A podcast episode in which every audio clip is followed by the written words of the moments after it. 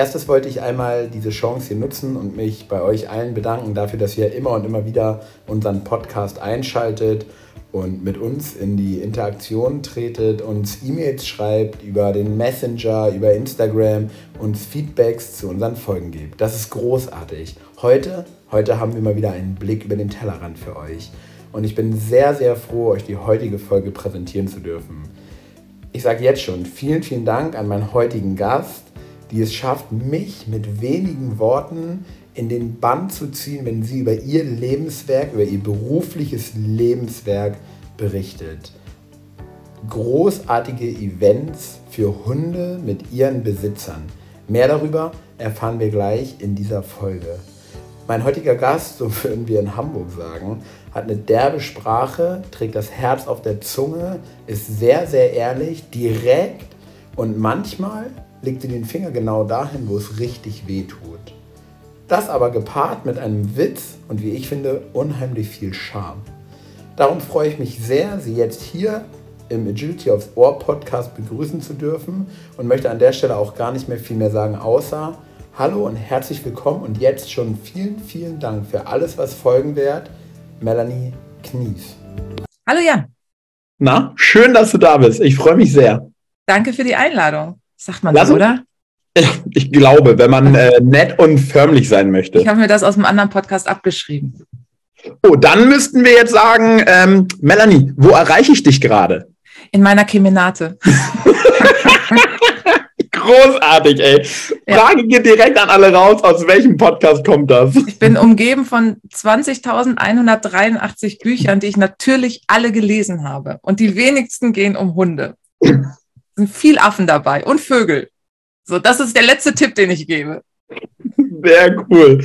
Ähm, lass uns mal trotzdem ein bisschen über Hunde heute quatschen, auch wenn du da noch gar kein Buch drüber gelesen hast. Ähm, du hast selber welche geschrieben. Das stimmt, ja. Äh, und richtig cool in meiner Vorbereitung habe ich gesehen, äh, man kann, wenn man ein Buch von dir gelesen hat, Berlin mit seinem Hund erkunden. Unter anderem das und man kann sogar den Hund dabei beschäftigen ohne Hilfsmittel. Cool, nimm uns mal rein. Ich war nämlich gerade neulich in Berlin, habe da ein Seminar gegeben. Ist ja schon eine freakige Hundestadt, ne? Okay, pass auf, du kommst in meine Stadt und meldest dich nicht, damit wir uns endlich mal persönlich kennenlernen? Angst. Ja, okay, das, das kenne ich. Das begleitet mich schon sehr lange in meinem Leben. Nein, also ich habe aufgrund eines wirklich ähm, netten Zufalls äh, bin ich als Autorin oder äh, konnte ich den Job eines äh, einer Autorin machen. Das macht wirklich eine große Freude, weil ich glaube, dass ich schreiben ganz gut kann. Und ich habe äh, diverse Bücher, Bücher raus. Keines davon ist ein Bestseller, aber alle äh, sehr liebevoll geschrieben. Und das Schönste ist wirklich, wenn man, ich weiß jetzt nicht, sorry, ich bin nicht so gut vorbereitet, Bücher bei dir auch schon irgendwas im Regal mit deinem Namen. Das ist echt, ich glaube, Kinder kriegen kann nicht schöner sein, wenn das Buch, äh, das Probepaket kommt oder die ersten Drucke und du hast ein Buch in der Hand, wo dein Name draufsteht. Das ist schon ziemlich geil. Ähm, genau, und ich habe äh, Stadtwanderbücher geschrieben für zwei Verlage. Einmal Fred und Otto, das ist so ein typischer klassischer Hundeverlag hier auch aus Berlin. Ähm, da ist das Berlin mit Hund äh, Buch wahrscheinlich, ähm, was du in der Hand hattest, dabei. Und äh, da habe ich auch die Klugscheißer Hundebücher mit äh, Kolleginnen geschrieben, also diese ähm, Abenteuer Gassi, Beschäftigung ohne Hilfsmittel beim, beim draußen Spazierengehen einfach und Fitness Gassi, wie man den Hund in sein Sportprogramm mit einbinden kann. Und dann gibt es einen ganz schnuffligen Wiener Verlag mit zwei Granate Frauen, die in Wien eigentlich ein Grafikbüro haben, aber nebenbei auch angefangen haben mit Wien-Büchern und zwar so mal ganz andere Stadtwanderbücher. Ähm, da ging es nicht um die Wanderwege, die schon tausendmal beschrieben sind, sondern um abseits von allem. Und das haben die in Wien sehr erfolgreich äh, durchgeführt. Das heißt, Wien geht, Wien geht weit, Wien geht Gassi, Wien läuft. Jetzt haben sie Spielplätze und, und, und und wollten das eigentlich in allen großen, größeren Städten und haben dann für Berlin jemanden gesucht und das war ich. Also es gibt dann auch Berlin geht, Berlin geht äh, weit, Berlin geht Gassi. Also auch da ein Hundebuch und das ist ziemlich cool umgesetzt, eben allein schon, weil die beiden Grafikerinnen sind. Genau. Ja, cool. Äh, wenn die für Ruxil noch jemanden brauchen würden, würde ich es ja. machen. Wäre wär die nächste Heft, aber äh, würde gehen. Ja, also die nächste Metropole, die sie angeht, ich werde es Ihnen auf jeden Fall vorschlagen. Ich könnte mir vorstellen, dass das zieht. Ja, cool. Ähm, wenn du magst, nimm uns mal ein bisschen rein. Du sagst, abseits der normalen Wege, ich glaube, dafür stehst du auch ein bisschen, oder? So Mainstream kann jeder. Das ist jetzt aber richtig Metaebene, oder? Uh, uh muss der eine oder andere erstmal. Ich lasse mal ein bisschen Zeit zum Nachdenken. So. Ähm, Ja, also abseits der Wege heißt, also es gibt ja, wenn man nach Berlin kommt, äh, als Besucher, also als Tourist, der was erleben will, dann setzt man sich entweder in den Hunderter, wenn man es günstig haben will, ohne Stadtführung, oder in so einen äh, Stadtbus, der dann die gleiche Route fährt, zwei Stunden lang, und dann bekommt man das gezeigt, was die Leute mit Berlin verbinden. Brandenburger Tor, Siegessäule, Reichstag äh, und so weiter und so fort. Das gibt's in meinen Büchern gar nicht. Also ich laufe wirklich durch Kieze, von denen jetzt auch außerhalb von Berlin kaum einer mal was gehört hat. So Marzahn, da würde kein Tourist hingehen, weil sie alle denken, da werde ich sofort überfallen oder äh, mein rechter Arm hebt sich automatisch äh, äh, nach oben oder oder oder. Ähm, und da laufe ich halt lang. Und ähm, das Schöne war in der Vorbereitung, dass ich eben nichts vorbereiten musste. Ich bin einfach irgendwo hingefahren, habe geparkt und bin losgelaufen. Habe das getrackt und habe daraus irgendwie ein Stadtding gemacht, weil überall gibt es irgendetwas, was cool ist. Und wenn es Langeweile ist, wenn man sagt, also hier ist wirklich nur grün, hier passiert dir nichts, hier kannst du dir Gedanken, hier musst du auf nichts aufpassen und so. Dann haben wir daraus irgendwie einfach eine, eine, eine Wanderung gemacht. Das war ziemlich cool. Und deine Hunde immer dabei?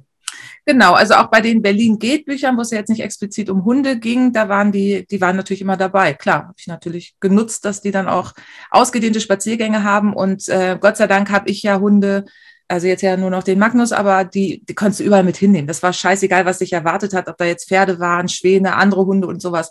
Die waren immer sehr schnurrig, dass ich die wirklich in jede Situation schmeißen konnte. Mhm. Cool. Und dann mhm. irgendwann, lass uns mal zu deinem, ich vermute, größten Projekt deiner beruflichen Laufbahn kommen, Cam Canis. Also wird sehr, sehr vielen ein Begriff sein. Ähm, wie ja. ist das entstanden? Das ist 2010 entstanden. Da habe ich mich selbstständig gemacht. Ich bin seit 2008 in Berlin. Ähm, 2010 habe ich mich selbstständig gemacht, weil ich zum normalen Job noch irgendwas brauchte, was mich so ein bisschen woanders fordert. Ähm, da habe ich dann auch wieder die Gelegenheit gehabt, nachdem ich meinen äh, damaligen Rüden 2007 in Italien lassen musste, unter, begraben unter einem Olivenbaum, hatte ich dann 2010 wieder einen Hund und habe mich dann selbstständig gemacht. Ich habe vorher sehr lange Tourismus gemacht, ich habe auch lange im Ausland gelebt und habe dann gedacht, ah cool, ich verbinde mal Tourismus und Berlin und Hund und habe so eine kleine Agentur gegründet, Berlin mit Hund hieß die. Und ich hatte eine, wirklich, das war ganz mini, aber mit großen Ideen, die ich mich aber nie getraut habe umzusetzen. Und da habe ich das erste Mal die Homepage www.chemkanis.de angemeldet und habe gesagt, es muss so ein Outdoor-Ding für Menschen mit Hund geben. Die eigentliche Idee von Chemcanis habe ich 2019 umgesetzt, allerdings nicht als Chemcanis, sondern als The Game. Und äh, habe dann in Berlin Abenteuerspaziergänge, Krimitouren, ähm, ich glaube auch wirklich tatsächlich die ersten, die es gab. Es hat dann irgendjemand mal gesagt, wir sind die ersten, die Krimispaziergänge angeboten haben. Da habe ich das schon nicht mehr gemacht. Das war sehr witzig. Ähm, aber das ist ja inzwischen, glaube ich, kann man sich ganze äh, Kästen kaufen, die, wo das alles vorbereitet ist und so. Genau. Und ich habe aber immer frei, also weiter beruflich woanders gearbeitet und das immer so ein bisschen nebenbei gemacht, weil ich mich nie in die erste Reihe damit getraut habe. Ich habe auch kein Geld oder Reichtümer oder irgendwie ein fettes Bankkonto, ich hätte das überhaupt nicht finanzieren können. Und dann war 2016, hat mir eine Freundin ein eine Stellenausschreibung geschickt, dass der Tafanta, der ja da neu war oder rauskam, dass die eine Rennleitung suchen. Und da habe ich gesagt, na ja, weiß aber nicht, ob das so das Umfeld ist, in dem ich arbeiten möchte. Aber der Job war, klang so geil. Und dann habe ich das gemacht, habe mich beworben, habe den Job bekommen und habe dann Rennleitung für den ersten Tafanta gemacht, der 2016 in Warmsteiner stattfand, den es ja immer noch gibt. ist ja ein cooles, mega cooles Event aus Gründen. Schneiden bitte. Äh, genau. Und ähm, das hat dann aber mit der Zusammenarbeit nicht geklappt. Dann bin ich 2017 raus und wollte dann nur noch starten beim Terfant. Habe ich gesagt, wenn ich es schon nicht machen kann, dann starte ich wenigstens. Das hat dann auch nicht geklappt, weil Events, die ich hätte starten können, fanden da nicht statt. Und, ich, und dann ist es immer so blöd, wenn du das selber mit aufgebaut hast und dann geht das nicht weiter und du denkst, verdammt nochmal, was macht ihr da so? Und dann meinte eine Freundin, ja, mach's doch selber. Und dann habe ich die Schublade aufgemacht, habe dieses Chemcanis-Skript von 2010 wieder rausgeholt, habe geguckt, ob ich die Seite überhaupt noch habe und ob es nicht schon irgendjemand anders gibt, der was mit diesem Namen angefangen hat, weil ich ja immer auch gerne über meine Ideen rede. Und es hätte ja sein können, dass jemand sagt, ja, wenn die das nicht macht, dann mache ich das. Und dann habe ich Chemcanis 2017 vorbereitet, immer mit dem, ich habe als Trainer gearbeitet, nicht als Hundetrainer, sondern für Menschen. Äh, wie viel Zeit haben wir eigentlich? Du kannst mich gerne stoppen mit irgendeinem, gib mir ein Zeichen, wenn ich zu lange rede. Äh, wir schneiden da einfach eine ganze Serie raus. Das geht okay. den kompletten Winter. Alles klar. Gut. Ähm, nein, und dann habe ich äh, 2017 damit angefangen und habe immer das Geld, was ich in meinem anderen Job verdient habe, in Chemcanis gesteckt, bis dann ein Freund meinte, ich glaube, das ist sehr anstrengend. Chemcanis braucht eigenes Geld. Dann habe ich einen Businessmenschen gefunden, der mir fünf Kilometer Excel-Liste Businessplan gemacht hat. Ich dachte, oh wow, das ist mein Unternehmen. Damit sind wir zur Bank gerannt, haben das Geld bekommen und los ging's. Krass, ne? Also ist so ein make a short story long. Was ich jetzt aber schon häufiger gehört habe, Hundetrainer trauen sich irgendwie nicht, ihr Business dann wirklich aufzuziehen. So, ne? Es sind dann irgendwie Hundetrainer, aber sie vergessen, und da schließe ich mich mal mit ein, auf der anderen Seite Geschäftsleute irgendwie zu sein. Ne? Ich habe ähm, 2010 äh, hatte ich hier in Berlin, die hat noch in Berlin gelebt, eine Freundin, die Tina Gärtner, der eine oder andere wird sie kennen, Hundeunternehmer gut beraten, hat sie damals aufgebaut. Sie kam aus einem großen Konzern, aus dem Bayer-Konzern, also kannte das Arbeiten in Riesenfirmen und, und was es mit einem macht. Also sie war dann so ziemlich äh, gestresst und hat dann gesagt, ich muss irgendwas in meinem Leben ändern und hat sich dann selbstständig gemacht. Wir haben uns über Berlin mit Hund kennengelernt und haben dann eben genau das auch so empfunden, ne? dass die Leute ihr Hobby zum Beruf machen und wo man dann da steht und sagt, ja, das merkt man. so. Und dann haben wir ein Netzwerktreffen ins Leben gerufen, das hieß Doctor Business, D2B, und haben das, ich glaube, zwei, drei Jahre lang gemacht in Berlin, in Krefeld, in Hamburg, in Hannover und haben, äh, so, das war so ein Netzwerktreffen für Hundeunternehmer, allerdings immer mit dem Mehrwert, dass wir immer jemanden zu einem bestimmten Thema als Gast dabei hatten. Wir hatten einen Anwalt, der über Vertragsrecht geredet hat. Wir hatten äh, Veterinäre vom, vom Amts, äh, wie heißt, vom Wettamt, die über Bestimmungen geredet haben. Wir hatten einen äh, Mitarbeiter oder Zuständigen vom Forst hier in Berlin, der über die Nutzung von Wäldern geredet hat. Ne? Weil so Dogwalker haben ja den Anspruch immer, äh, da, da muss ich aber hier, also ne, so, wo man, wo ein Hundetrainer sagt, ich miete mir einen Platz, damit ich arbeiten kann und du erwartest, dass dir der ganze Wald gehört und du da Kohle mitmachen kannst. So, nee, da muss man dann auch mal für zahlen und sowas. Also dann hatten wir einen Steuerberater, der mal so erklärt hat, wie man so eine Rechnung schreibt, was da alles so drauf. Das fand ich echt gut. Also wir haben es nicht weitergemacht, weil wir da also das war ein wahnsinniger Aufwand, mhm. äh, das Ganze so in der, ähm, in der Qualität abzuliefern, die wir uns äh, vorgestellt haben. Und wir haben das ja immer nur nebenbei gemacht. Und unsere Businesses nebenbei wurden auch immer größer. Und dann ist das leider ähm, auf der Strecke geblieben. Aber ich weiß, dass, ähm, ich weiß nicht, ob es daraus entstanden ist, aber ich glaube, Hannover und Hamburg haben noch solche Netzwerktreffen. Ich glaube, in äh, Hannover, äh, in Hamburg heißt das irgendwas mit Bellen und Kläffen, Kläffen und Klatschen, irgendwie sowas. Also das freut mich total, dass äh, dass die äh, Hundeunternehmer dort, die bei so einem Treffen teilnehmen, diesen Konkurrenzgedanken mal rausnehmen, so von wegen, ich verrate doch hier nicht meine Businessgeheimnisse, sondern eben kooperieren und merken, ah cool, ich bin nicht alleine und es macht durchaus Sinn, mal auch mit einem Kollegen zu sprechen, der vielleicht auch nur zehn Kilometer weiter entfernt seine Hundeschule hat. Dann kann man sich vielleicht arrangieren und sagen, ah, du bist der Einzeltrainer-Typ, cool, ähm, wir kommen uns überhaupt nicht ins Gehege. Gruppenleuten kannst du zu mir schicken, ein Einzeltraining habe ich überhaupt kein Interesse. Ähm, und anstatt da mit Ellbogen ähm, durch die Gegend zu laufen. Ja. Krass, ne? Und trotzdem ist es gefühlt viel Ellbogen. Also auch im Jahr 2022 noch, wo man ja eigentlich sagt, der Markt ist so groß, dass wir eigentlich alle gut leben können, Klammer auf, wenn du halt gut bist, ne? Klammer ja. zu, sonst gibt es Ärger, weil die Klammern alle aufbleiben. Aha, ist das so bei euren Hörern? Ja. Achten die auf sowas? Okay. Dann weiß ich Bescheid. Punkt. Was glaubst du, woran liegt es, ähm, dass Hundetrainer untereinander ja eher so in dieser Ellbogenmentalität sind und nicht genau das machen, was du gerade gesagt hast, ne? Ja. Sich vernetzen, gegenseitig Kunden hin und her schieben. Mhm. Ich glaube, es liegt nicht nur, oder es gibt es, äh, das Phänomen gibt es nicht nur bei Hundetrainern. Ich glaube, das lernen wir sehr gut schon in der Schule, dass man mit einer Eins einfach besser ist als mit einer Fünf, dass immer einer beim Volleyball als letztes auf der Bank bleibt, ähm, dass es Grüppchenbildung gibt, ähm, dass es Konkurrenz gibt, dass es ein besser und ein schlechter gibt, anstatt der ist so und der ist so und beides ist okay. Ähm, das geht dann in der Wirtschaft weiter. Also wir leben ja in Deutschland in einem Land, wo es immer höher, weiter, schneller, besser. In jeder Firma lernst du diese Hierarchien. Ähm, es gibt ja kaum Gleichgeschaltete, wo der Chef sagt, hey, was findet ihr cool, was findet ihr blöd und ach, danke für die Aufmerksamkeit oder danke für, für den Tipp oder so, dann machen wir das mal so. Ähm, sondern, ich weiß, kennst du dieses Peter-Prinzip? Genau, also für diejenigen, die es nicht kennen, das Peter-Prinzip umschreibt, kurz gefasst, dass Menschen in solchen Hierarchien so lange nach oben gelobt werden, weil sie in ihrem Job sehr, sehr gut sind, bis sie auf eine Position kommen, wo sie nicht mehr performen können, wo sie nicht mehr abliefern, wo sie überfordert sind. Und, Und das sind die Chefs, die viele haben. Hm? Weißt du, was das dann sind? Ja? Das sind dann Zaunpfahlschildkröten. Ah, okay, das höre ich zum ersten Mal. Ja, darf jeder gerne mal googeln, was eine okay. Zaunpfahlschildkröte ist. Sehr, sehr witzig. Ist das tierschutzrelevant? Nein. Okay. Ich habe da jetzt so ein Bild. Also in meiner Vorstellung spielen Nägel und Hammer eine Rolle. nee, wirklich gerne mal googeln. Ähm, sehr, sehr witzig. Ja. Kann man auch auf alle anderen Bereiche dann übertragen. Gibt es wirklich in jedem Bereich. Ja. ja, und aus diesen erlernten Hierarchien oder besser, schlechter Gedanken, die man schon in der Schule mitbekommt, da muss man sich dann erstmal draus lösen. Ne? Und das ist halt einfach, ähm, diese, es, wir leben in einer permanenten Bewertung. Es nervt total. Ähm, und das ist auch das, was wir bei Chemcanis immer wieder merken. Wir versuchen ja wirklich jeden an die Startflagge zu bekommen. Wir sind kein Wettkampf. Ganz, ganz bewusst sind wir kein Wettkampf, sondern sagen, ob du 30 Kilo zu viel wiegst, ob du eine Arthrose im Knie hast, ob dein Hund irgendwie jetzt nicht der schnellste ist oder ihr überhaupt noch nicht Sport macht. Es ist uns total egal. Und das ist wahnsinnig schwierig, die Leute davon zu überzeugen, dass wir das wirklich auch ernst meinen. Also, dass wir nicht so welche sind von wegen, ja, kommt mal alle und ne, come as you are und bla, bla, bla. Und dann so, was willst du denn hier? Das findet nicht statt. Also zumindest nicht, wenn das, also nicht bei uns im Team sowieso nicht und im besten Fall auch nicht von Teilnehmer zu Teilnehmer. Aber das aus denen, wir haben so oft Geschichten, dass wir sagen, oh, ich habe drei Jahre gebraucht, bis ich mich getraut habe, hier zu starten. Das ist ja voll cool. Wo ich denke, ja, danke, aber besser spät als nie. Und da gibt es noch ganz, ganz viele, die sich nicht trauen, dass immer die Videos angucken, die Fotos angucken, ihren Hund angucken und denken, oh, es wäre so schön, wenn. Oder auch die einen Hund haben, es geht ja noch nicht mal am besten, die einen Hund haben, wo sagen, mein Hund ist mir total peinlich. Ich dachte, ja, dann erst recht zu Camp Canis, weil also peinlicher, da sind 700 Hunde. Also glaubst du wirklich, du fällst auf? Also das ist, nee.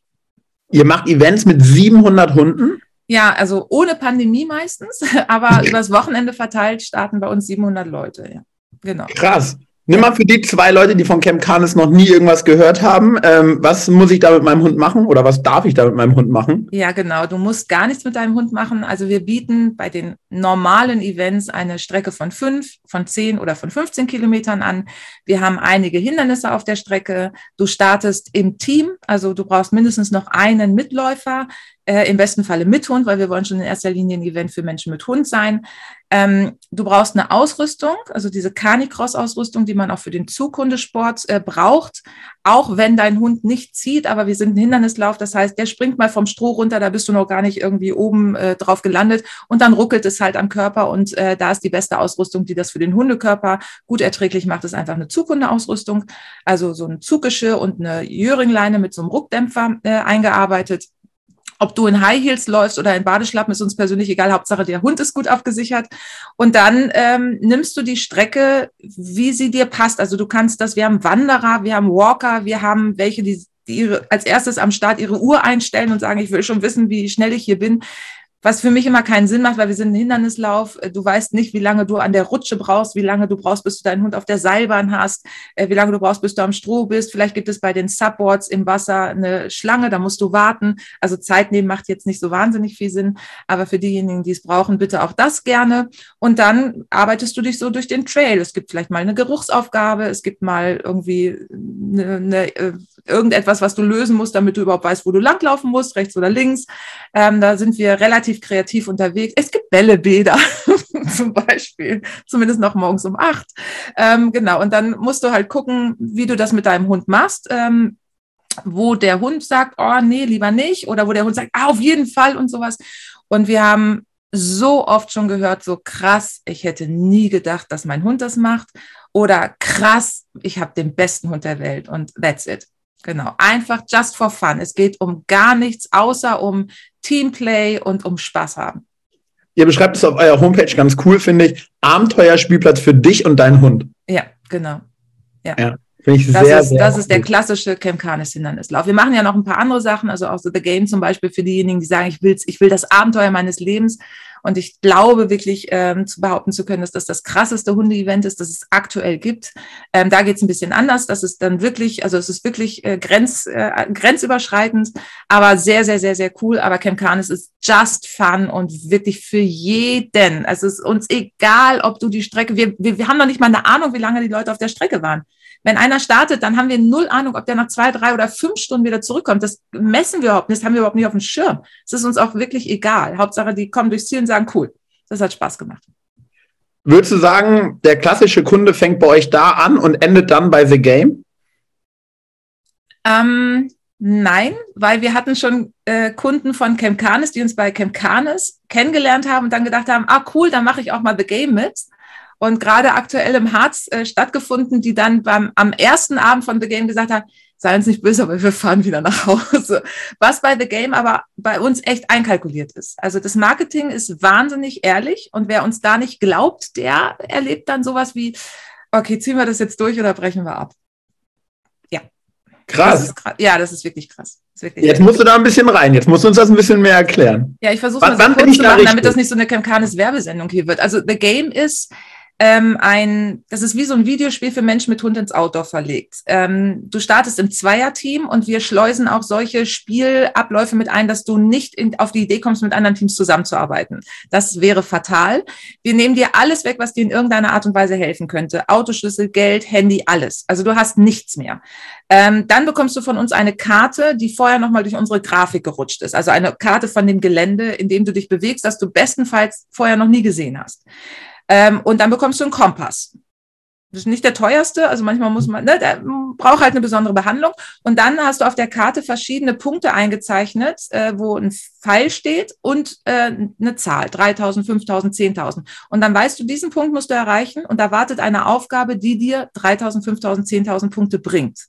Was das für eine Aufgabe ist, keine Ahnung. Das kann alles sein. Das kann wirklich alles sein. Und dann musst du es die große Herausforderung, erstmal diesen Punkt zu finden. Und du weißt ja noch nicht mal, was du suchst. Steht da eine Fahne? Ist da ein Baum? Ist da ein Haus? Also jeder abgeknickte Baum, den guckst du misstrauisch an, denkst, ist es das hier? Was, und wenn ja, muss ich, was soll ich hier machen? So. Und dann gibt es, dann kommen die ersten Menschen schon an ihre Grenzen, weil sie nicht geglaubt haben, als wir gesagt haben, bereite dich auf Arbeit mit Kompass vor, das muss irgendwie gehen. Du hast ja noch nicht mal den Maßstab auf der Karte. Also wie weit ist das denn bis da hinten hin? Ähm, da musst du schon gucken, dass du dir Markierungspunkte einteilst, dass du Schritte zählst, was auch immer. So. Und du kriegst übrigens auch eine Tagesration an Wasser und Essen also Essen ist übertrieben, aber irgendwas, was man, woraus man Essen machen kann, zum Beispiel ein Pulverchen mit Wasser aufbereitet, hast halt eine Flüssignahrung, mehr gibt es nicht.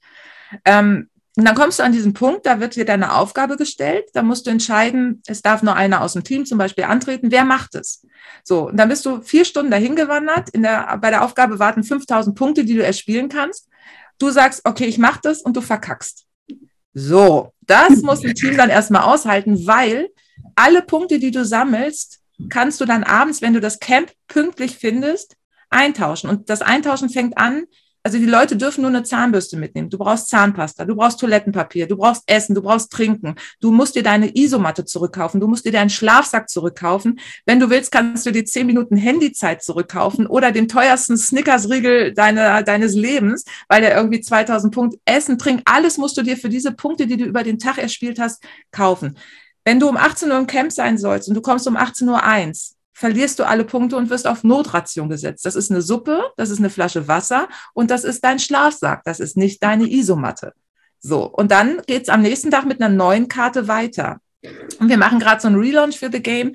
Das heißt, wir wirbeln das nochmal durch und werden dann in Kürze verschiedene Editionen dann wieder posten, die dann im nächsten Jahr wieder stattfinden. Und das ist wirklich, und es gibt natürlich auch Aufgaben, die die Hunde erledigen müssen. Klassische Trail-Aufgaben, ne? dass der Hund diese Punkte dann einfach finden muss und aber mit diversen Gerüchen verwirrt wird. Also wie gut kann man das dann ertragen, wenn der Hund diese 8000 Punkte Aufgabe, 10.000 ist das höchste, äh, 8000 Punkte Aufgabe nicht schafft, weil er gar nicht versteht, was er machen soll. Wir haben auch coole Dummies, da steht Niete, Niete, Niete, 500 Punkte. So welchen holt der Hund? Also krasses Event über zwei Tage und dann gibt es natürlich am Ende dort in dem Fall einen Sieger, ein Siegerteam. Und das hat es sich dann auch verdient. Krass. Ja. Das ist richtig cool. Ja, das ist sehr cool. Aber das, das ist eben, ich noch nie das, gehört. Mhm. Das triggert viele Leute, die sagen, oh cool, machen wir mit. Und nach vier, fünf Stunden merken die, scheiße, die meinen das echt ernst. Also es geht ja los, dass wir das Gepäck komplett durchsuchen. Das ist übrigens eine sehr geile Aufgabe. Wenn du nicht mitmachst, bist du herzlich eingeladen, neben mir am Check-in zu stehen mit äh, schwarzen Gummihandschuhen und bei Leuten durchs Gepäck zu wühlen und dann sagen, was ist das? Gesichtscreme. Ja, ist nicht. Digga, bleibt hier. So, und was ist das? Ja, Zahnpasta. Ja, aber du darfst du eine Zahnbürste mitnehmen. Echt jetzt? Echt jetzt? Wir meinen das ernst. Raucher, zwei Zigaretten, zwei Streichhölzer, keine Streichholzschachtel. Zwei Zigaretten, zwei Streichhölzer. Deal with it. Ja, ich bin Vegetarier. Du, das ist uns wirklich egal. Das ist uns alles einfach. Ich bin schwanger. Ja, auch schön. Herzlichen Glückwunsch auch an der Kann Stelle. Kann ich denn mitmachen? Solltest du deinen Gynäkologen fragen? Wir nehmen keine Rücksicht. Und da sind wir sehr, sehr, sehr, sehr ehrlich. Und ähm, die Leute erleben dann, was diese Ehrlichkeit bedeutet und vor allen Dingen, was es bedeutet, ich bin komplett lost und das Einzige, was ich habe, ist mein Hund und mein Teampartner. Mehr habe ich einfach nicht.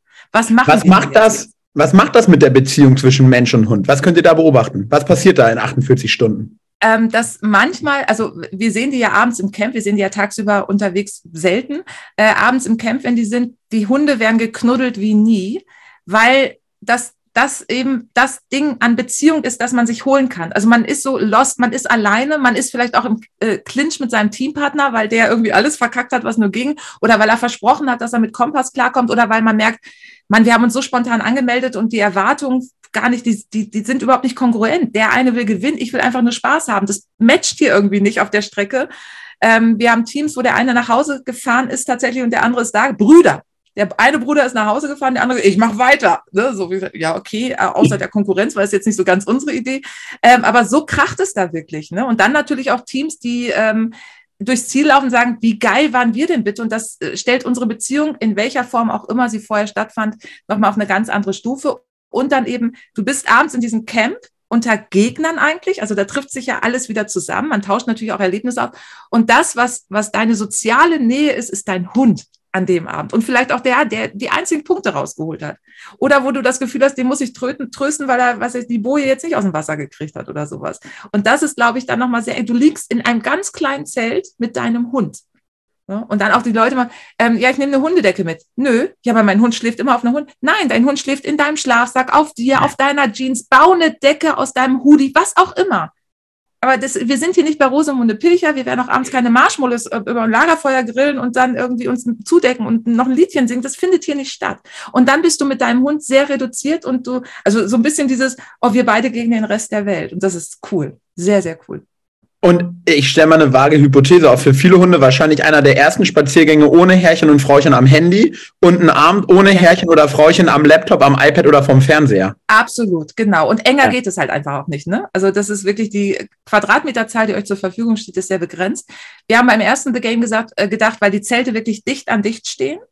100 äh, Zelte, 200 Personen, mindestens 200 Hunde, manchmal, manche, also kannst bis vier Hunde mitnehmen pro Team. Und wir haben gedacht, das gibt, wie viele Tierärzte brauchen wir eigentlich? Das gibt eine, ey, die Leute kommen ins Camp, die gehen auf dem Marktplatz ihre Punkte eintauschen, die essen was, die gehen ins Zelt und es ist Stille. Das Ding ist, ab, ab 20 Uhr ist das Ding ruhig. Kein Hundegebell, gar nichts. Es ist einfach nur totenstill, weil die alle fix und fertig sind. Richtig. Wir müssen uns definitiv nochmal über Zahlen unterhalten. In meinem Kopf war das ein Event für zehn Leute mit fünf Teams und du haust jetzt raus 100 Zelte. Maximal 100 ja Teams. Wahnsinn. Ja. ja, genau. Und das ist wirklich, das Camp ist nachts ruhig. Absolut ruhig. Und die Hunde liegen, die Zelte stehen im Abstand von 30 Zentimetern. Das ist genial. Da und sind die Hunde so richtig klein kann jeder. Bitte? Und ihr denkt einfach immer so klein kann jeder, lass mal lieber richtig machen. Ja, na, es soll ja auch ein äh, Startfeld sein, wo du sagst, wenn ich hier was reiße, dann habe ich das aber auch echt verdient. Ne? Das hast du bei fünf Gegnern eben einfach auch nicht. Krass. Nein, das ist schon cool. Wie viel Logistik und Arbeit steckt dahinter? Viel. Also gerade bei The Game tüfteln wir ja an diesen ganzen Aufgaben. Ähm, das ist schon immer tricky. Wir haben das ja auch in der virtuellen Variante, was auch sehr geil ist. Das ist fast noch aufwendiger. Ähm, zum Einstieg, wir machen ähm, logischerweise im Dezember wieder einen Adventskalender bei The Game. Der ist gratis und der zeigt einem schon so ein bisschen, was wir so auf dem Kasten haben und was wir uns so vorstellen, was unsere Teilnehmer können, müssen, dürfen, sollen. Und der ist anstrengend. Also da ist, äh, das ist nichts Besinnliches mit äh, ho, ho, ho, sondern äh, da fordern wir euch auch. Aber wir haben auch immer, es gibt einen Wanderpokal in, seit letztem Jahr ähm, den, für diesen Adventskalender und den kann man sich dann äh, erarbeiten. Aber es ist richtige Arbeit. Die wenigsten lösen das, wirklich. Es ist richtig schwer. Krass. Mhm. Ist das dein Anspruch an dich und dein Team, dass ihr auch immer wieder neue Sachen an den Start bringt? Das war der Anspruch vor der Pandemie tatsächlich. Jetzt rütteln wir uns wieder so ein bisschen auf das, was wir gut können, zurecht, dass das wieder wirklich ans Laufen kommt und äh, meine Idee für mich ist, äh, dass ich mich da so ein bisschen freischaufel, immer mehr dem Team abgebe. Ähm, also bei Camp Canis, ich werde immer dabei sein, weil ich das einfach diese Energie genieße, die auf den Events stattfindet. Ähm, aber ich habe in der Pandemie gelernt, auch durch das Team, das mich da mit durchgetragen hat, dass ähm, ich denen vertrauen kann und dass ich endlich abgeben kann. Das war vorher nicht so. Das war immer dieses, wenn du es gut machen willst, dann mach es selber. Und ich hatte aber auch den Anspruch, wirklich jede Schraube, jeden Spanngurt und jede Schluppe in meinem Unternehmen zu kennen. Das muss einfach so sein, sonst funktioniert das nicht. Und ähm, jetzt weiß ich aber, dass die Leute das gut auch gerade bei den Hindernisläufen, das machen wir jetzt schon ein paar Jahre, dass die das gut auch ohne mich machen können, dass ich nicht da überall rumfuchteln muss, ähm, dass ich da auch ein freieres Arbeiten, also wir sind ja gut im Team, ist ja nicht so, dass ich hier noch und da, ich packe ja alles mit an und so, ich stehe ja da nicht rum und delegiere, sondern bin da mittendrin und da, äh, dabei. Aber dass ich die Kraft da nicht mehr reinstecken muss, sondern die dann wieder nutzen kann, um eben ähm, The Game ein bisschen mehr äh, Fokus zu geben, weil mir das einen riesen Spaß macht und mich so ein bisschen auf die Aufgaben konzentrieren, die ich lieber mache und wo ich auch besser bin als in Spanngurten. Was ist deine Vision hinter dem Ganzen? Ich will einfach, ich habe gar nicht so eine Vision. Ich möchte dass Chemcanis wieder finanziell stabil da steht und diese Angst aufhört, dass wir pleite gehen oder Insolvenz anmelden. Das war jetzt drei Jahre lang überhaupt nicht witzig und das möchte ich auch nicht nochmal erleben. Und ich habe auch schon gesagt, wir hatten jetzt gerade ein Trainingscamp, und gesagt, noch eine Pandemie und ich bin sofort raus. Ich würde diesen Weg niemals wieder gehen. Never ever again. Ähm, das hat sich das hat so viel gekostet, dass wir jetzt noch da sind. Ähm, mich persönlich auch gesundheitlich so viel gekostet. Das mache ich nicht nochmal. Aber jetzt haben wir es gemacht und das ist cool. Und die Leute sollen einfach geile Events haben und ich würde gerne, ähm, also das ist finanziell, ich äh, träume jetzt nicht von irgendwie großen Häusern oder so, aber ich möchte leben können, ohne mir Sorgen zu machen. Ich bin jetzt in einem Alter, ich finde, das darf mal sein. Ähm, und das werden wir auch schaffen, da bin ich sehr überzeugt. Wenn wir es bis hierhin geschafft haben, schaffen wir jetzt auch den Rest. Ähm, dass das Konzept aufgeht und dass die Leute eine coole Zeit mit ihrem Hund haben und dass, dass diese tatsächlich diese Wettkampf Kacke ähm, aus den Köpfen geht und dass man sagt, es geht auch einfach anders. Also dass Kimkanis Minimum Spaß ist für die Leute und vielleicht noch dieses, oh wow, also das, da nehme ich ja Dinge mit, die hätte ich von so einem Hindernislauf gar nicht erwartet. Wenn dann noch so ein bisschen, bisschen mehr passiert äh, und wir einen Beitrag dazu leisten können, dass man alles ist scheiße und ich bin sowieso der Geilste, dass man da so rauskommt und merkt, ah, Team, das geht gar nicht anders. Ne? Also wir können in der Welt, in der wir leben, können wir nicht alleine leben. Und wenn man das mit, also auf einer Spaßebene irgendwo erlebt, dann ist das super. Und wir sind ja gerade bei Kim Kans mit dem Hindernisläufen, das ist ja ein Ding, ohne dir zu nahe treten zu wollen. Aber da fahren die Hunde nicht so hoch, weil sie gar nicht wissen, was einer erwartet. Also die können sich nicht vorbereiten. Da sind nicht irgendwie 100 Bälle, die in die Landschaft geschmettert werden oder sowas, sondern das ist einfach eine, eine komplett neue Herausforderung und ähm, wo man sagt, okay, cool, was ist das Hindernis? Ah, ja, klar, puh, was machen, wie machen wir das jetzt? Ne? Also da hilft einem das nicht, wenn man Sitz geübt hat. Das hilft einem gar nicht. Ne? Und das finde ich ganz cool. Und die Hunde dürfen halt hetzen. Also die dürfen durch dieses Carnicross, ne, die dürfen da wirklich durch den, also dieses bei Fuß, also wir haben auch einen Hashtag, wenn bei Fuß scheißegal ist. So. Dann wäre ich schon wieder richtig bei euch. Genau, das stimmt. Das können meine nämlich nicht. Ja, ist auch überflüssig. Das, Total. Das heißt, es geht mehr um die Beziehung und um das lösungsorientierte Arbeiten, als um irgendein gelerntes Verhalten abzurufen? Genau, also mit Leckerli kommst du da auch nicht weiter. Ich bin jetzt immer nicht so ein Fan, also ich bin totaler Fan von Bindung, aber ich finde, das ist so, ähm, so überbeansprucht, dieser Begriff. Also jede, jedes Hundetraining wird inzwischen mit dem Wort Bindung verkauft. Das stärkt die, steckt alle, egal was du machst, es stärkt die Bindung. Sperrst du deinen Hund in den Keller für drei Tage, stärkt das garantiert die Bindung, wenn du ihn am Tag vier wieder rausholst. Deswegen bin ich so ein bisschen, wo ich denke, ah, mit diesem Begriff tue ich mich inzwischen sehr schwer, weil der so, also ähm, inflationär genutzt wird. Aber klar tut das auch was für die Bindung, das können wir gar nicht verhindern, selbst wenn wir es wollten. Aber es ist halt einfach mal ein cooles Abenteuer für die Hunde. So lass doch mal den Hund mal wieder irgendwie mal freidrehen. So und danach wirklich platt sein und richtig kaputt und sagen, boah, geil. Was war das denn? Ne? Und, oder auch die Erfahrung machen, ja, okay, das können wir jetzt nicht. Aber trotzdem habe ich dich lieb. So ist es einfach mal machen ohne Erwartungshaltung oder ohne das, was du gerade sagst. Sondern es ist nicht immer alles für Bindung und für das und für das, sondern einfach mal nur stumm für diese Sache und für den Moment und dann bin ich auch ja. wieder fertig. Genau, einfach nur für den Spaß. Und du stehst danach auf keinem Treppchen und es wird keiner sagen, du warst besser als der oder der. Was würdet ihr machen? In dem Podcast hier darf ich mit vielen Leuten aus unterschiedlichen Bereichen sprechen. Und ich habe Leute hier gehabt, deren Sportart auch mal so angefangen habe. Und heute ist das eine richtige Sportart mit Regelwerk, mit Uhrzeit, mit Richter. Würdet ihr aktiv dagegen arbeiten, wenn ihr so eine Bewegung mitbekommt bei euch? Ich glaube, ich würde insofern aktiv dagegen arbeiten, dass ich einfach weitermache mit dem, was ich mache. Ähm, und wenn ich irgendwo ein Mikro vor die Nase gehalten bekomme, dass ich dann meine Meinung sage. Also das äh, lernt die Pandemie auch. Man ist äh, bereit, einiges mehr auszuhalten und ähm, fällt danach nicht tot um. Das ist eine tolle Erfahrung. Und ähm, also es gibt ja also es gab, es gibt, also jetzt im Moment nehme ich das nicht so wahr, aber es gab ja schon immer so ein bisschen mehr Gegenwind so aus dieser echten Carnicross-Gesellschaft, ne, dass wir als Fun-Event so ein bisschen ähm, belächelt oder kritisiert wurden und die echten Carnicross-Events äh, dann wirklich so die wahren, also das, worum es dann geht, ne, so. Und ähm, es gab aber auch einen, ich möchte seinen Namen nicht nennen, aber der kommt auch aus diesem Carnicross, äh, was ist das, VDSV, glaube ich, ähm, und hat gesagt, was viele meiner Kollegen in diesem Verein nicht verstehen, ist, dass so Events wie Camp Canis oder Tafanta oder der Strong Dog eine Einstiegsmöglichkeit für Menschen sind, dann mit dem Carnicross professionell weiterzumachen. Also wir sind für manche die, der Weg, über die sie dann zum VDSV gekommen sind und dann gesagt haben, oh, ich will da noch ein bisschen mehr, jetzt habe ich schon dieses Zugeschirr und so, wie mache ich das denn richtig oder wie kann ich denn Wettkämpfe laufen? Und ähm, das ist ja auch bei Teilnehmern, die wir über längere Zeit beobachten dürfen, dann kommt logischerweise der zweite Hund dazu und das ist einer, der eben ein bisschen besser, gefälliger ist für Canicross, weil der, weiß ich nicht, der Beagle am Start so schlecht wegkommt, ne, weil er irgendwie überhaupt nicht weiß, was er machen soll und so. Ähm, und der zweite Hund, der dann dazu kommt, ist einer, der ein bisschen mehr in dieser Sportart macht. Und dann kommt das, äh, der Scooter dazu und dann wird das Fahrrad irgendwie, dann kommt das Hollandrad weg und es kommt dieses äh, Fahrrad, mit dem man auch Bikejuring machen kann. Also wir sind ja oftmals äh, da, wo sich die Leute trauen, das Ganze mal zu probieren und das, sie wissen, es passiert nichts, anstatt in so einen Verein zu gehen, wo die Cracks einer Pace von zwei acht irgendwie über einen Trail brettern und äh, die fünf Kilometer Strecke an äh, starten und nach zehn Minuten wieder im Ziel sind und ich mich da irgendwie mit meinen äh, müden Beinen da versuche hinterher zu schleppen und so. Und deswegen glaube ich, dass äh, solche Events dem Carnicross gut tun, also dass wir da überhaupt nicht schädlich sind.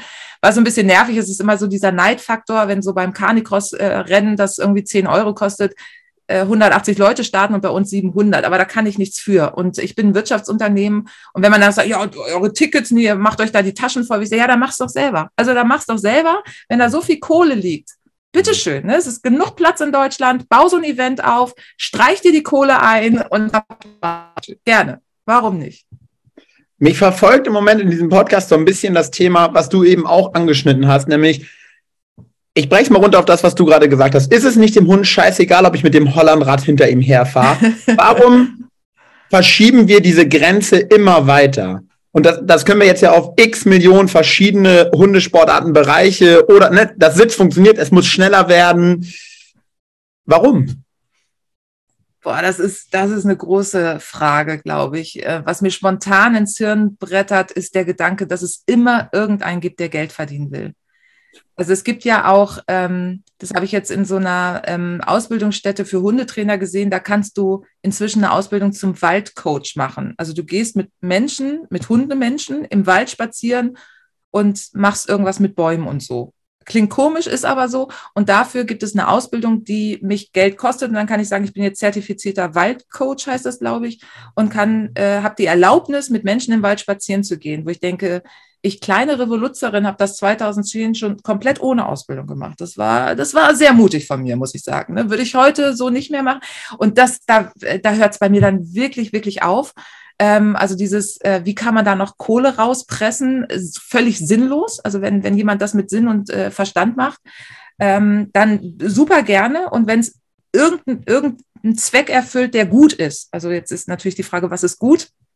Ähm, aber ähm, wenn es nur um Geld geht und ich glaube auch, dass die Menschen, also es ist immer die Frage, braucht der Hund diese 27 verschiedenen Sportarten ähm, oder braucht es der Mensch? Und ich würde, ich glaube, wir würden spontan beide zustimmen, wenn man sagt, es ist halt der Mensch, es kommt von dem Menschen. Und das sieht, ich hatte gerade äh, auf Instagram so einen kurzen Post gelesen von jemand, der sagt, ähm, es werden immer mehr Leute im Carnicross ähm, was auf der einen Seite ja toll ist und auf der anderen Seite aber auch für den Hund problematisch, wenn man nicht weiß, wie man das richtig trainiert. Also es ist ein Sport, das ist, ähm, das mache ich ja als Mensch auch nicht, dass ich sage, ja gut, dann melde ich mich gleich mal, also ich fange jetzt an mit, mit Kugelstoßen und melde mich gleich mal für Olympia an.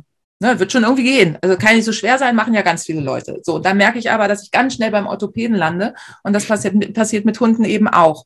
Und äh, den fand ich ganz gut, weil er meinte, er hatte dann dieses, äh, diesen Aspekt, ja, es sieht natürlich cool aus. Und ich kann verstehen, dass man Bilder sieht und sagt, genauso will ich auch aussehen. Was für mich auch der Grund ist, warum viele genau den Hund haben, weil es einfach cool aussieht. Und ähm, weiter, da gibt es bestimmt noch eine Million andere Gründe, aber da müsste man, müsste man vielleicht mal zwei Minuten drüber nachdenken. Ja. Wir waren jetzt häufig an dem Punkt, also erstmal, ich glaube, dir mit allem zu 100% recht geben zu können, aber wo wäre für dich das Ende dieser Grenze, wo du sagst, nee, und jetzt kann man sie einfach nicht mehr weiter verschieben. Also ja, da will jemand Geld verdienen und ja, da will jemand gut aussehen und vollkommen legitim alles so, ne? Wenn wir jeden Einzelnen fragen. Aber unterm Strich, dem Hund ist es doch einfach wirklich vollkommen Latte. Und wo wir dann immer hängen bleiben, ist so, wie weit geht er schon über seine Grenze für das, was wir von ihm wollen? Ich würde erstmal die Frage, die du mir gerade gestellt hast, zurückspielen wollen. Was denkst du denn, woran das liegt? Tja, also ne, ich bin da schon ein Stück weit bei dir und ich glaube, es ist, du siehst halt, dass es bei anderen anders läuft und dann willst du, dass es bei dir auch anders läuft. Und ich glaube, dann bist du schon bereit, immer einen immer höher werdenderen Preis zu bezahlen, weil diese Preiserhöhung so Stück für Stück kommt. Ja, du gehst ja nicht, wie du sagst, von null zur Olympiade, sondern ne, erstmal das, dann das, dann das. Und dann irgendwann bist du doch da und denkst so, wow, krass, ich weiß gar nicht so genau, wie ich da hingekommen bin. Und das finde ich gar nicht problematisch, sondern was steht auf der Kehrseite der Medaille? Ne? Also zu welchem Preis bin ich da hingekommen? Ja. Und bei Menschen ist mir das vollkommen egal, weil jeder für sich selber entscheidet. Und wenn er danach feststellt, dass das keine gute Entscheidung war, dann trägt er selber dafür die Konsequenzen. Aber die Hunde folgen ja. Und das mhm. ist halt das, wo ich dann für mich hake. Der Hund also für mich sind die schlausten Hunde die, die einfach aussteigen und gehen. Wo ich sage, super, ja, perfekt, ey, geh da vorne in dein Körbchen, leg dich hin. Alle schimpfen über dich und sagen, du bist ein triebloses kleines Monster. Aber ey, du machst es genau richtig so, ja. Wenn ich du mhm. wäre, ich würde es genauso machen. Für mich wird es dann gefährlich, wenn diese Hunde ihrem eigenen Zwang verfallen oder wie auch immer wir das sagen wollen und halt das Game mitspielen. Mhm. Ja, also wollen wir nicht das Game sagen, weil es geht ja nicht um euer Game, aber ja. du weißt, was ich meine. Ja. Und da geht es dann ja darum, und so verstehe ich dann meine Trainertätigkeit, regulierend irgendwie einzugreifen, ähm, weil ja irgendeiner mal spiegeln muss, was da passiert. Und das ist halt ein Preis gibt, den du gerade bezahlst. Und den siehst du vielleicht nicht gerade jetzt. Wir haben gerade eine Folge aufgenommen mit einer, wie ich finde, sehr, sehr guten Hundephysiotherapeutin, die sagt, die Belastung siehst du vier, fünf Jahre später. Ja. Dann kommen die Leute und sagen, ey, der hat auf einmal was. Nein, der hat nicht auf einmal was. Mhm. Jetzt ist es so schlimm, dass du es siehst. Ja. Der hat schon die ganze Zeit was mhm. und ist immer da drüber gegangen. Mhm. Ja, so. das stimmt. Wobei ich jetzt wieder feststelle, ohne mir da vorher Gedanken gemacht zu haben, dass äh, die Angebote, die wir bei Chemcanis haben oder die äh, Veranstaltungen haben, die ähnlich wie Chemcanis sind, ähm, dass die die Möglichkeit gar nicht bieten für dieses heller, schn höher, schneller, weiter. Also du kannst bis maximal auf 15 Kilometer Strecke und dann war's das. Ähm, und du wirst immer wieder ausgebremst durch Hindernisse und, und also dieses Hochfahren und, und da, äh, das geht gar nicht. Also du kannst dir jedes Jahr ein neues Geschirr kaufen, wenn du mit, was keinem auffallen wird, also zumindest uns nicht, dass man sagt, Mensch, krass, letztes Jahr warst du noch mit Kurzgeschirr hier, jetzt hast du ein X-Back, Glückwunsch. Das ist uns ja alles pups egal. Also Gott sei Dank stelle ich gerade fest, dass wir diese Plattform gar nicht bieten. Wir hatten gerade ein Trainingscamp und da ähm, war ein Programmpunkt, dass ich so eine ähm, Diskussion angestoßen habe. Es sollte gar kein Vortrag sein, war es auch nicht, sondern so ein, macht euch mal Gedanken über Erwartungen und Bedürfnisse, war so die Überschrift. Und da hatte ich so eine These reingestellt, ich hoffe, ich kriege sie noch zusammen. Die war ungefähr so, dass äh, die Hunde, äh, Hunde sind dazu da, unsere Erwartungen zu 100 Prozent zu erfüllen und das unter kompletter Missachtung ihrer eigenen Bedürfnisse oder was genau ist Kastration? Und da war erstmal richtig Stille im Laden und ich habe gesagt, ich will da gar keine Antwort drauf haben oder sowas, aber ich möchte einfach mal diesen Gedanken ne, oder und äh, hatte vorher abgefragt, wer empfindet das so, dass der sein Hund zu 80 bis 100 Prozent seine Bedürfnisse erfüllt, zack, Arme hoch. Wer empfindet das so bis zu 50 Prozent, zack, Arme hoch. Wer glaubt, dass er die Bedürfnisse seines Hundes zu 80 Prozent bis 100 Prozent erfüllen kann, Arme hoch. Und dann gesagt, okay, was sind denn die Bedürfnisse eines Hundes? Und da zählt zum Beispiel Fortpflanzung dazu. So, wo sind, sind wir noch bei 80 bis 100 Prozent? Ne, und was ist denn dieses Bedürfnis so, ähm, wenn du Sitz machst, kriegst du ein Leckerli? Ne, und dann, ich, da war noch so eine zweite These, so dem Motto, dass wir äh, die Bedürfnisse des Hundes immer nur zu unseren eigenen Konditionen erfüllen. Oder, also kein Sitz, kein Leckerli. Und das war wirklich spannend, weil ich danach, nach dem Trainingscamp auch noch Meldungen bekommen habe von wegen, ey, ich denke da immer noch drüber nach. Ich dachte, ja, gerne, bitte tu das ich nehme mich da nicht raus. Ne? Aber das ist wirklich, wirklich spannend, dass Hunde sind dazu da, unsere Erwartungen zu erfüllen und wir missachten ihre Bedürfnisse permanent. Permanent. Krass, da werde ich jetzt auch ein paar Tage hängen. Finde ich richtig gut. Ich schreibe dir das gerne nochmal zusammen. Gerne. ja. Nee, also, weil ich glaube, im Jahr 2022 geht es für mich im Hundetraining darum, Impulse zu setzen und zum Nachdenken anzuregen. Denn Technik und all das kannst du dir for free an einem Nachmittag auf YouTube und sonst wo zusammensuchen. Dafür brauchen wir keine Hundetrainer mehr. Ähm, ich verstehe das schon so ein bisschen so bewusst machen von dem, was da eigentlich gerade passiert und warum machst du das, was du da machst. Und wenn die Antwort Spaß ist und hoffentlich für beide Spaß, dann ist das super. Aber ja. wenn da was anderes hintersteckt, dann guck da mal, ne, irgendwie so, wenn du magst, für dich hin, aber lass das mal nicht an dem aus, der nicht unsere Sprache spricht und der sich nicht wehren kann. Ja. Ist Oft ist die Antwort, wofür machst du das, wenn man ehrlich ist, auch für Instagram zum Beispiel. Großartig. Seitdem es Reels gibt, ist die Welt nicht besser geworden. Ganz im Ernst. Aber ab und zu kann man schon lachen. Ja, ähm, ist die Frage, ob das so ein herzhaftes, ach wie süß Lachen ist oder so ein, äh, äh, ja, irgendwie so ein, äh, ja, ja, wie soll man es sagen, ne? so, so, ein verzweifeltes, oh, das kann doch alles nicht wahr sein, Lachen, weil man das nicht ändern kann. Wir spielen an der Stelle Wünsch dir was. Mhm. Wenn du dir wünschen könntest, wie der ganze Krams mit Wir leben mit Hunden zusammen in zehn Jahren aussehen soll, wie sieht das aus? Du stellst ja hier nur wirklich die kleinen Fragen, ne? Ja. Hast du eigentlich schon gefragt, wie es mir geht? Äh, gerne später. Okay, gut. ähm, ich habe heute Morgen, und ich wusste, da, das, das wird mir zum Verhängnis, ich habe heute Morgen beim Zähneputzen Elmix statt Aronal verwendet. Und als ich das gemerkt habe, da war schon drei Viertel der Zahnbürste voll. Da habe ich noch einen Klecks Aronal, um das Ganze zu retten. Aber ich merke gerade, das hat nicht funktioniert. Ich wusste, der Tag ist gelaufen. Der kann nicht mehr gut werden. So, äh, was war die Frage? Ach so, in zehn Jahren. Ähm, wie ich mir das wünschen würde.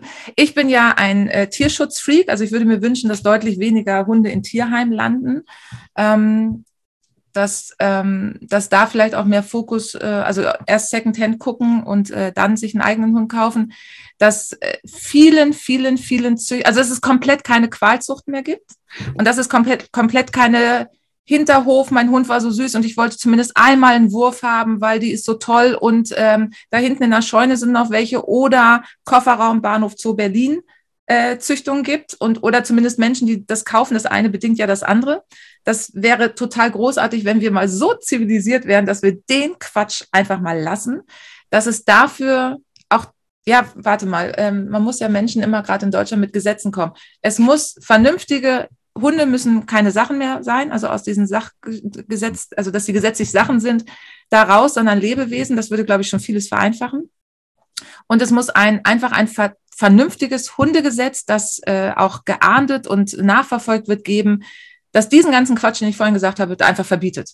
Und dass nicht jeder Hans Franz äh, sich einen Hund holen kann, von wo auch immer, sondern dass das mal nachvollzogen wird. Also so ein, quasi so ein Jugendamt für Hunde.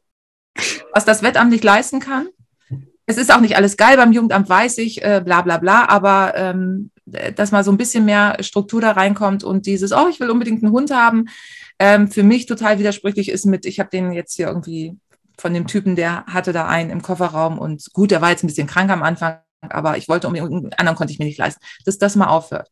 Und dann aber vielleicht auch diese, Modedinger, der Hund kostet jetzt gerade, weil er modern ist, 1800 Euro. Das können sich auch wieder nur ganz komische Menschen leisten. Ähm, dass, das, dass da so eine Struktur reinkommt, dass es einen Hund für jedermann geben kann, weil Hunde ja auch das hatte ich auch bei diesem ähm, Workshop, dass ich äh, gesagt habe, wenn es in der Welt keine Hunde und keine Prostituierten mehr gibt, ey, dann ist hier aber richtig Polen offen.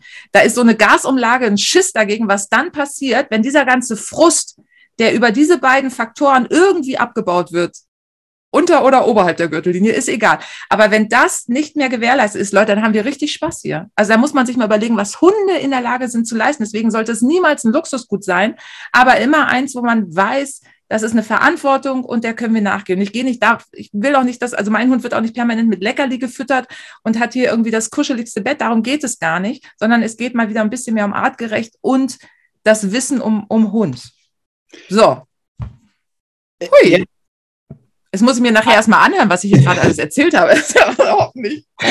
ich auch, in der Hoffnung, immer die richtigen Nachfragen gestellt zu haben. Okay. Ähm, eine Sache, an der ich dann auch immer hängen bleibe, an der Stelle, wir reden ja immer nur oder häufig mit Leuten aus unserer Bubble, die dann ja auch irgendwie Ahnung davon haben. Warum glaubst du, also natürlich sehen wir die Dinge so, wie wir sie sehen, weil wir Ahnung haben. Aber warum sehen denn so viele andere das so anders? Und ich will es nicht beantwortet haben mit ja, weil sie keine Ahnung haben. Also in dem Moment, wo wir sagen, der Hund ist ein Lebewesen, der atmet, der hat ein Herz, muss mir irgendwie klar sein, dass da mehr sein muss als Ahnung. Ich würde, und das ist echt kein Kokettieren, aber ich würde gar nicht sagen, dass ich so wahnsinnig viel Ahnung von Hunden habe. Ich bin in, also wenn, ich bin überhaupt gar kein Hundetrainer, ich habe das nie gemacht. Ähm, ich bin echt Hundehalter, ambitionierter Hundehalter. Ich glaube, das, was ich für mich, das mag man aber von außen auch wieder anders beurteilen, was ich für mich habe, ist immer dass ich versuche, mit gesundem Menschenverstand äh, an die ganze Sache ranzugehen, was mich nicht davon abhält, auch meine persönlichen Bedürfnisse dem Hund zu überstülpen. Gerade wenn es mir schlecht geht oder wenn irgendwie, wenn ich Stress habe oder, oder, oder, dann bin ich die Letzte, die die Erwartungen und Bedürfnisse ihres Hundes erfüllt. Und ähm, es ist ja manchmal auch die Frage, wenn ein Hund von Welpe an schon jetzt um ein Jahr bei uns lebt, sind das noch wirklich Bedürfnisse oder ist das konditioniertes Verhalten, dieses Gebettele und so? Hat der Hunger oder will er einfach irgendwie noch eine Kaustange? Also da äh, verschwimmt das Ganze ja auch immer so ein bisschen bisschen. Ähm, also ich bin immer so ein ganz großer Vertreter von gesundem Menschenverstand und ich bin aber auch jemand, der gerne in Diskussion geht. Also wir hatten ja in den letzten Tagen, ich weiß nicht, ob man das hier sagen darf, aber wir haben uns ja so über eine Spezies, die gerade so, so ein bisschen aufpoppt bei Instagram und sowas, ein bisschen unterhalten und, und da so eine Hunderasse im Fokus gerade gab, wo man denkt, oh, was ist denn da gerade los in diesem Bereich? Und das habe ich einer geschickt, die eben genau diese Rasse hat ja, fand sie jetzt nicht so geil, aber ich wollte mal wissen, was da so passiert. Also ich versuche dann schon nicht immer dieses, ah ja, stimmt, mir abzuholen, sondern sagen, so, sag mal, du als Betroffene, was, was hältst du denn davon? So, ähm, das, das finde ich immer ganz spannend und habe jetzt deine Frage vergessen. Aber wie würdest du sie denn beantworten? das ist halt echt eine Frage, die ich mir selber stelle. Ne? Also und die Frage ist dann immer, dann hört man so Sachen wie, ja, ne, ist mein Freund, mein Kumpel auf Augenhöhe. Ähm, und dann bin ich aber schnell an den oh. Punkt, wo ich sage, ja, aber mein Kumpel bezahle ich nicht und mein Kumpel besteche ich nicht. Und ähm, von meinem Kumpel ertrag auch ich mal die schlechte Laune, ohne den dann in seine Box zu sperren oder ohne, weiß ich nicht, dann einkaufen zu gehen und den zu Hause zu lassen, weil ich sage, jetzt gerade nervt er mich oder ich breche den Spaziergang ab oder oder oder, weil der schon wieder jagen war. Ähm, und auf der anderen Seite denke ich halt so, oder überinterpretieren wir das immer alles? Und der Hund ist einfach total fein mit allem und sagt, ja, pff, so ist das halt. Also, ne, wo ist halt auch die Grenze dessen, wie viel gut willst du da reinbringen in das Ganze, ne? Mhm, aber beim Hund ist es doch so ein Klassiker, dass ich, ich hole mir einen Hund und es ist ja keiner, also die wenigsten Menschen sind ja Experten, sondern denken, okay, ich werde da schon irgendwie lernen, gehen in eine Hundeschule und geraten da an irgendein, was weiß ich, Freak von Rudelstellung. So, dann, dann ist man ja erstmal schon, schon in dieser Bubble drin und dann alles andere ist Kacke, weil man so sozialisiert ist. Also das ist ja ganz oft so eine Mischung aus, ich will, ich habe keine Ahnung und ich bin auch überhaupt nicht in der Lage, mir eine eigene Meinung zu bilden, weil die würde voraussetzen, dass ich mir erstmal alles angucke, was es gibt und dann für mich überlege, erstmal, da, da geraten ja schon die meisten an ihre Grenzen, wer bin ich überhaupt? So, ich als Mensch, was ist mir wichtig, was will ich? Ähm, das sollte man im besten Falle machen, bevor man sich einen Hund holt, weil das dann auch ein bisschen was mit der Rasse zu tun haben könnte oder wo der herkommt, wie alt er ist, was auch immer, wie groß der wird und so weiter. Also was will ich eigentlich, was bin ich für ein Typ, was kann ich leisten? Ähm, wo gerate ich an meine Grenzen? Was ist denn das Ziel dieser ganzen Aktion? Also wo soll es denn hingehen? Will ich einen Begleiter haben? Will ich äh, auf, der Hund auf Augenhöhe? Da hört es ja bei mir schon auf. Ich sage, äh, geht zu Tinder, aber nicht zu eBay Kleiderzeigen. So falsches Portal. Äh, grundsätzlich gute Idee, nicht alleine zu bleiben, aber falsches Portal. So. Oder, ja, ist egal. Entschuldigung. Ähm, also so, so ein Mix eben aus keine Ahnung, ich brauche die Unterstützung von anderen und wer ist der erste andere, der mir in diesem Bereich begegnet und dann eben wirklich dieses, das haben wir aber in allen möglichen anderen Bereichen auch, dieses durch die permanente Möglichkeit, irgendwo was zu googeln oder nachzugucken, diese Unfähigkeit, sich eine eigene Meinung zu bilden oder zumindest mal eine These und eine Antithese sich anzugucken. Meistens bleibt man bei der These, denkt, oh, der ist cool, die sieht so gut aus, die hat Erfahrung, die kann sich wahnsinnig gut präsentieren oder er. Ähm, den glaube ich jetzt. Und dann ist das fest. Und dann hängt man da in dieser Schublade und kommt nicht mehr raus. Und der Hund denkt sich, ja, geil, hättest du mich beim Tier hingelassen. Vielleicht so als Ergänzung, was ich oft glaube wahrzunehmen, ist, Menschen haben schon ein sehr gutes Bauchgefühl, ja. aber nicht den Mut, ihrem ja. Bauchgefühl zu folgen. Ja. Ja, sondern ja, aber wenn der Experte ja sagt, das, das ja. fühlt sich zwar echt scheiße an, aber ich mache das lieber. Ich weine dabei auch häufig, ja, ähm, ja. aber ich mache es trotzdem. Und das ist halt so, wo ich genau. denke, oh, richtig schlimm. Und das, ja, das steigert sich ja noch bei Tierärzten. Da wird's ja, das hatte ich die Erfahrung, da wird's ja dann richtig krass, dass der, dass du denkst, ah nee, das ist irgendwie, ich glaube nicht, aber wenn der Tierarzt sagt, das müssen wir so machen, furchtbar. Mhm. Ja, bin ich voll bei dir. Mhm. Ich gucke auf die Uhr, wir ja. rocken das Ganze mal ab, weil wir könnten Stunden weitermachen. Ja. Ähm, aber wir müssen jetzt erstmal mir die Gelegenheit geben, darüber nachzudenken. Ja, aber denk doch bitte auch nochmal drüber nach, in ganz kurzen drei Sätzen. Wo ist bei dir in zehn Jahren? Wo sieht's, wo, also die Frage fand ich spannend. Wie sieht's bei dir in zehn Jahren aus? Wenn du solche Fragen stellst, hast du dir ja vorher bestimmt schon auch eine Antwort überlegt. äh, immer, immer mhm, nicht. Ja, ja, genau so schätze ich dich ein. ähm, ich bin ja aus diesem Wettkampfgame für mich selber ausgestiegen. Das war so der erste Schritt. Und jetzt geht es für mich, also das ist, aktuell bin ich an dem Punkt, wie viel ertrage ich wirklich von den Launen von meinen Hunden und wo mhm. greife ich immer wieder ein, weil ich sage, und jetzt stresst es mich in meinem Alltag, hör mal auf damit. Ja, lass mal deinen Stress bitte woanders, weil meiner ist groß genug für uns beide. Mhm. Ähm, in zehn Jahren hoffe ich für mich selber einen Weg gefunden zu haben, dass es wirklich für beide Beteiligten in dieser Konstellation passt, und natürlich gebe ich das vor, weil wir leben in einer Menschenwelt und ich kenne halt die Regeln der Menschenwelt. Es geht ja nicht anders. Ähm, aber in dem Moment, wo wir irgendwie in seinen Expertenbereich reingehen, soll er es dann bitte auch entscheiden. Und ähm, dann darf ich auch einfach mich mal zurücklehnen und sagen, okay, das weiß der besser, ohne dann irgendwie wieder nachzudenken oder sonst irgendwas.